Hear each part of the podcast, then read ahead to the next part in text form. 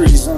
Now that I'm a diamond, everyone sees I got my sneeze on. I sat some peppercorn and marmalade, then I got my sneeze on. I got my manners from my mommy, that's why I always got my pleas on. Somebody once told me I was chill, then I had to put the heat on. Produced my words with neon.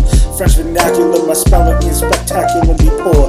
Somebody once opened my bedroom door. I pretended to be a snitch, but I was not Lilo, I was a cinch turned on the switch and saw a demon in the night sky. My bedroom ceiling drawing all sorts of crazy little cartoons that were supposed to be quite daunting to a little kid if he had not seen all sorts of post-traumatic shit on the cinematic screen he used to watch upon his dad with.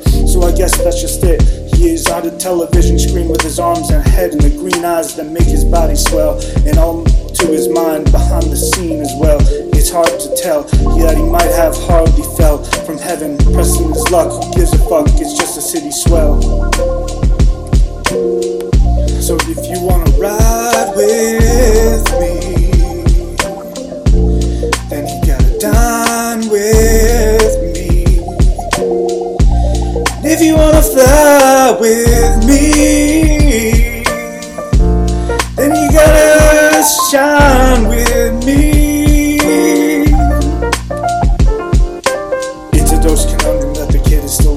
sitting in a capsule that was meant to melt instead.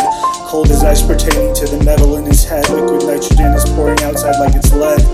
Foraging for mushrooms like we're met, quite intelligent. Hoping for an answer like we're malignant. Instead, sipping on some sinister Sudoku kind of bread. I give it to the animals, but they've already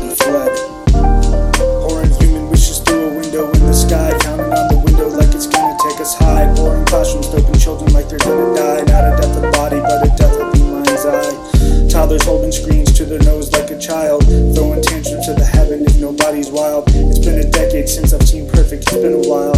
I made a promise one day I would break my eighth grade mile.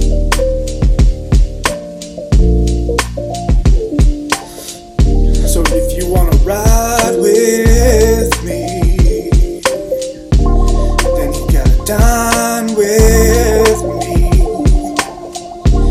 And if you wanna fly with